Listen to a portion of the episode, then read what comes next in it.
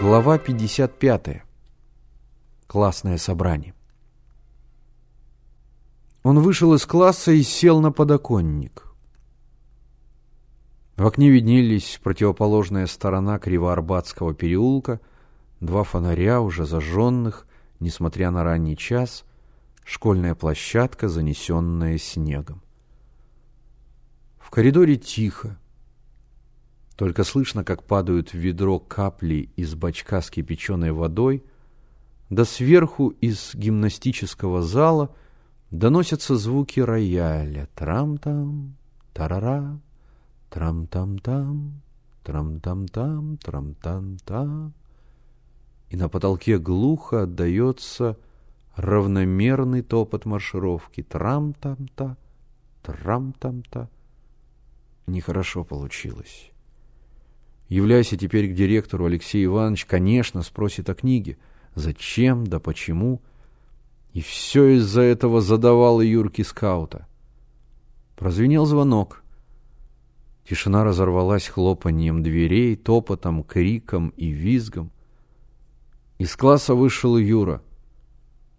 «Ты зачем тетю Брошу обругал?» — остановил его Миша. «Тебе какое дело?» Юра презрительно посмотрел на него. «Ты на меня так не смотри, а то быстро заработаешь». Их окружили ребята. «Какую привычку взял?» — продолжал Миша. «Оскорблять технический персонал — это тебе не дома, на прислугу орать». «Чего ты с ним, Мишка, разговариваешь?» Генка стал против Юры. «С ним вот как надо!» Он полез драться, но Миша удержал его. Вот что, Юра, ты должен извиниться перед тетей Брошей. Юра удивленно вскинул тонкие брови. Я буду извиняться перед уборщицей? Обязательно. Сомневаюсь. Заставим. А если не извинишься, поставлю вопрос на классном собрании.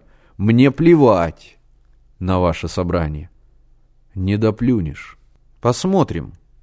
Посмотрим. Перед последним уроком Генка вбежал в класс и закричал «Ура! Альма не пришла, немецкого не будет, собирай книжечки!» «Подожди», — остановил его Миша. «Тише, ребята. Сейчас проведем классное собрание». «Вот еще», — недовольно протянул Генка. «Ушли бы домой на два часа раньше». «Как будто нельзя в другой раз собрание устроить. Обязательно сегодня», — сказала Лёля Подволоцкая, красивая девочка с белокурыми волосами. «Не останусь я на собрании», — объявил Кит. «Я есть хочу». «Ты всегда есть хочешь. Будет собрание и все», — Миша закрыл дверь. Когда все сели по местам, он сказал. «Обсуждается вопрос о Юре. Слово имеет Генка Петров». Генка встал и, размахивая руками, начал. «Юра опозорил наш класс. Он назвал тетю Брошу старой дурой. Это безобразие. Теперь не царский режим». Небось, Алексей Иванович он так не назовет, побоится. А тетя Броша простая уборщица, так ее можно оскорблять? Пора прекратить эти барские замашки. Вообще скауты за буржуев. Предлагаю исключить Юру из школы. Поднялся Слава. Юре пора подумать о своем мировоззрении. Он индивидуалист и отделяется от коллектива. Подражать Печорину нечего – Печорин – продукт разложения дворянского общества, это все знают. Юра должен извиниться перед тетей Брошей, а исключить из школы слишком суровое наказание. Слово попросила Лёля Подволоцкая. «Я не понимаю, за что пионеры нападают на Юру. Генка в тысячу раз больше хулиганит, а еще пионер. Это несправедливо. Нужно прежде всего выслушать Юру. Может быть, ничего и не было». Юра, не поднимаясь с места, глядя в окно, сказал. «Во-первых, я в скаутах больше не состою. Если Генка не знает, пусть не говорит. Кроме того, он еще не директор, чтобы исключать из школы. Нечего так много брать на себя. Во-вторых, принципиально не согласен с тем, что закрывают вешалку. Это ограничивает нашу свободу. В-третьих, я вообще ни перед кем отчитываться не желаю.